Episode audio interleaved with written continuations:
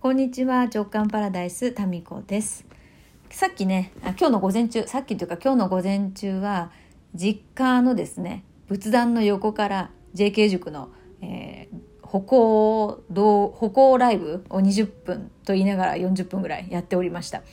そうもうね JK 塾も折り返し地点にちょうどそうだちょうど今日が折り返し地点だね。それで、まあ、ちょこちょこですねこう進み具合に差が出ていると感じている人もいるみたいで。っていうかもう自分のペースがもう、なんていうの？世界のペースなんですよ。だから人と比べて早いとか遅いとかじゃなくて、私が普通でみんなが早すぎるとか、私が普通で、うんと、遅い人もいるとか、そういう感じなんですよね。もう、だからそれぞれのペースでいいんですけど、まあ焦る気持ちとかがあるとね、本音がこう出てきにくくなったりするので、まあちょっと復習も兼ねて、もう私も本当になんちゅうかもうおせっかい極まりないなって思いますね もう JK 塾ね最初にお知らせしてるのって6回のオンライン講座があります。で、あと3回のね、みんなのシェア会があります。で、あと Facebook グループが2つあるんで、まあ、そこの投稿していただいて、あと宿題のワークとかね、そこにあの上げていただくっていう、まあそれだけなんですよ、お知らせしてるのは。でも、なんかね、もう、今回は、あの、サポートメンバーが2人いますので、そのサポートメンバーにですね、ちょっと、あのモーニングタイムっていうのをねやってもらってなかなか88名いるとお一人お一人がこうねつながる場っていうのが難しいのでそういう場所をですねやってもらったりとかちょっと資料もワークシートもですねちょっとね、ワークシートのこうデザイン次第でワークがやりたくななる気分になりやすいワークシートとかあるじゃないですか。ね、なるべく楽しい気持ちでやってもらうためにそれをデザインし直してもらったりとかですね。なんかサプライズのトークライブみたいなのを先月も先月は青木千草さんですよ。今月は竜民子さんでこの話がまた良かったんですよ。もう相当目から鱗落ちまくりでもうねついでにもうコンタクトも目ん玉も取れるんじゃないかぐらいもうもうボロボロなんか落ちてくるぐらいすっごい、まあ、女性性開花というね長らく長い間この下着のね、えー、ランジェリーブランドを立ち上げて24歳で立ち上げて今年60代だからもう40年近くですよ。まあね女性性というところに関わってきた竜民子さんならではのお話だったりとか。でもそれだけでもねねあのもうお腹いっぱいなのかもしれませんけど、ここからさらに、あの、ちょっと宿題とかがうまくいってない人もいるかなと思って、ちょっとね、ほぼ毎日20分のですね、動画、もう改めてスライドとかも作り直してですね、え20分、20分、20分、20分で細切れに説明していくっていうのをやっております。なんかね、もうこの根っからのおせっかいなんですよね。それをこうね、あの、煙たいともしかしたらこういうとこ母に似てるんですかね。どうだろうか。邪魔くさいかな。どうなんだろう皆さん。あでももうねそれいらなかったら見な見なければいいんですよね、うん、まあそんなそんなこんなでやっております。なんかね88名もう全員が何かしらのこう体感か体感？何かこう自分のね変化の体感をこう感じてほしいっていう思いがですね暑苦しくありまして、なんか追っかけますみたいな。もう絶対、絶対なんか掴んでみたいな。で、結局ね、何かをこう JK 塾で、まあお伝えはしてますよ。この現実をどうやって作っていくかっていうのは。それは法則として、あの、シンプルなんですよ。どれもね。なんだけど、それだけだったらもうね、各分野本読めば、すごいわかりやすい本いっぱい書いてあるんですよ。ことがね。でも、それを私の、こう、周波数で、こう、生でお届けして、まあアーカイブで見る方もいますけど、この音声と映像でお届けして、でね、このワークがね、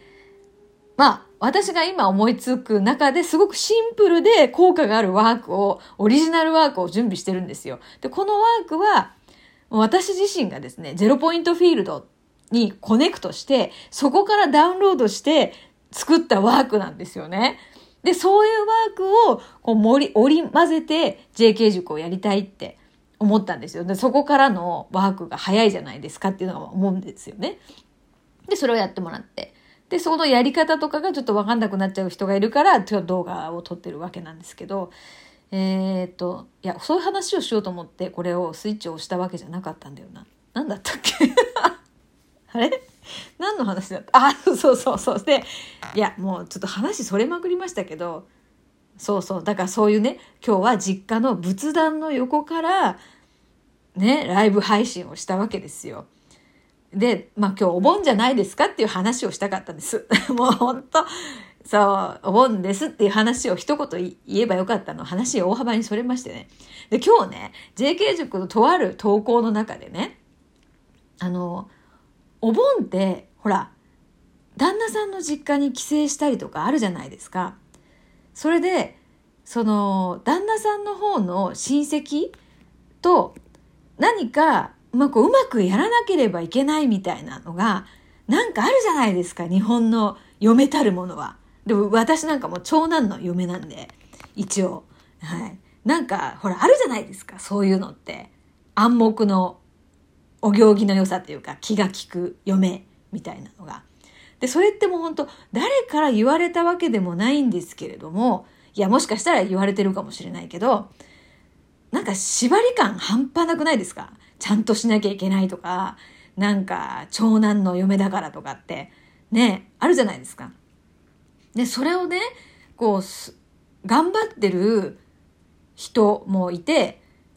なんか頑張りすぎてもう、ちょっと無理ですみたいに長長年ね、頑張りすぎちゃってなってる人もいるけれども、なんかそういうのを言うのって結構タブーな感じじゃないですか。例えばもうなんか、え言え言える人もいるのかな？なんかその、例えばさ、なんかその、ほら、旦那さんの方のご家族となんか気が合わないとか、いやもう本当もう正直言って嫌いとかってあるじゃないですか。でもなんかそういうのをこう、ほら、言っちゃいけないって、まあ、なんか自分で自分に縛ってるんですよね。そういうのがあって、なんかそういうこう自分の気持ちを投稿した方がいてですね、もう私読んでてむっちゃスッキリして、なんか、なんだろうね、私は別にその嫌いとかじゃないんですけど、石松家のね、あのー、家族はね。嫌いじゃないけど、合わないですよ、全然。なんか全然帰ってないですもん。でも、すごいありがたいなって思うんですよね。あの、いろいろね、こうしろ、ああしろってもう一切言わないんですよ。もう本当にね、まあ、仏の親はさらに仏だったっていう感じで、まあ、お父さんとか私すごい尊敬、もう本当にもう尊敬してるんですよね。すごいなって思う。うん。そう、まあ、お父さんはすごいなって、まあ、お母さんも亡くなってて、で、お話しする機会がなかったんですよ。そう、もうね、あのー、地方になっちゃってて、もう結婚した時には。だからもう全然会話はね、もうしたことがないんですね。で、お姉さんがいて、お姉さんもすごくですね、あの、物静かな方で、もう本当に感謝です。あれこれうるさいこと言わないですし、もう私が逆の立場だったら絶対いろいろ言ってると思うなっていうことも何も言わないんですよ。だからやっぱり石松家ってすごくお上品なね、なん、なんていうかな、そういう家庭なんです。で、すごくね、あの、素敵だなと思うんですけど、合わないですよね。うん。ご飯とか食べててもむっちゃ静かなんですよ。もう誰か喋ろうよみたいな。黙々と時が流れていくみたいな。もう耐えられないんですよ。私、旧姓原田って言うんですけど、もう原田家とかさ、もう静かな時がないのよ、もう。私、妹、弟、私より100倍パワフルな母、で、父はむっちゃこうユニークな感じで、もうダジャレの連発みたいなね。で、その状態なんで、もう誰も黙ってないんですよ。で、それが普通なんですよね。でも一方、石松家はもう誰も喋らないんですよ。もうなんかコップの置く音とかもうカチャみたいな。だからなんかもうなんか苦しくなってくるわけ。だから合わないですね。うん、合わないんです。だからもうね、あの、あんまり合わない。合わ合わないから、え、あんまりその強制的にこう集まるとかがないんですよ。で言うともうなんか1年以上多分、いやもっとかな。コロナの前に一回ちょっと会っただけなんで、もう2年ぐらい、かれこれ会ってないんですよね。っていう、そういう私のわがままを、ちゃんとですね、やっぱり、だからいい悪いっていうか、いや、それはもうだからね、いい悪いじゃないんですよ。もう私は無理なんで、もう行かないんですよ、そういう。ね。行かなくていいように、そういうルールは自分に課してないんですよ。で、まあ、時々やっぱどう、顔見たいなって思う子供たちの成長をね、見てもらいたいなって思う時だけ行くんですよね。で、それでね、本当にありがたいことに何も、誰も、まあ、ストレスを感じて、だから、そう、誰もストレスを感じてないんですよ、その状況に。そこがね、一番もう素晴らしいことだなって思うわけ。うん。でも、まあ、なかなかそういう状態って難しくないですか？誰かが我慢している状態。いや、もしかしたらなんかお姉さんとか我慢してるのかもしれないけど、もうだとしたら本当に申し訳ないんだけれども、あの、でも多分我慢はしてないと思う。うん。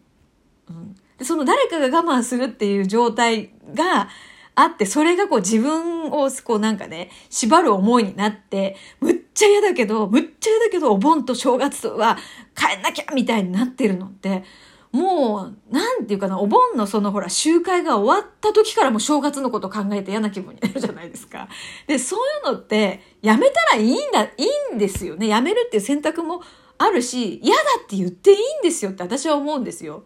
で、その嫌だって言った投稿を、その、見て、いやもう本当読んでてスッキリしたし、てかむしろ今までむっちゃ頑張りましたねっていうか、ようやったわっていう感じ。で、なんか私がね、なぜか嬉しくなるというね。なんかその人の、こう、抑圧されてる感じが、私はすごい辛くなるんですよね。そう、勝手に辛くなっちゃうんですよ。だから、こう解放して、こう自由な空気を吸えてる様子を見るのが、本当に嬉しいんですよ。我がことのようにね。ままあ私自身はそのね、我慢してないから、まあね、もしかしたら誰かしらがストレスになってるのかもしれないですけど、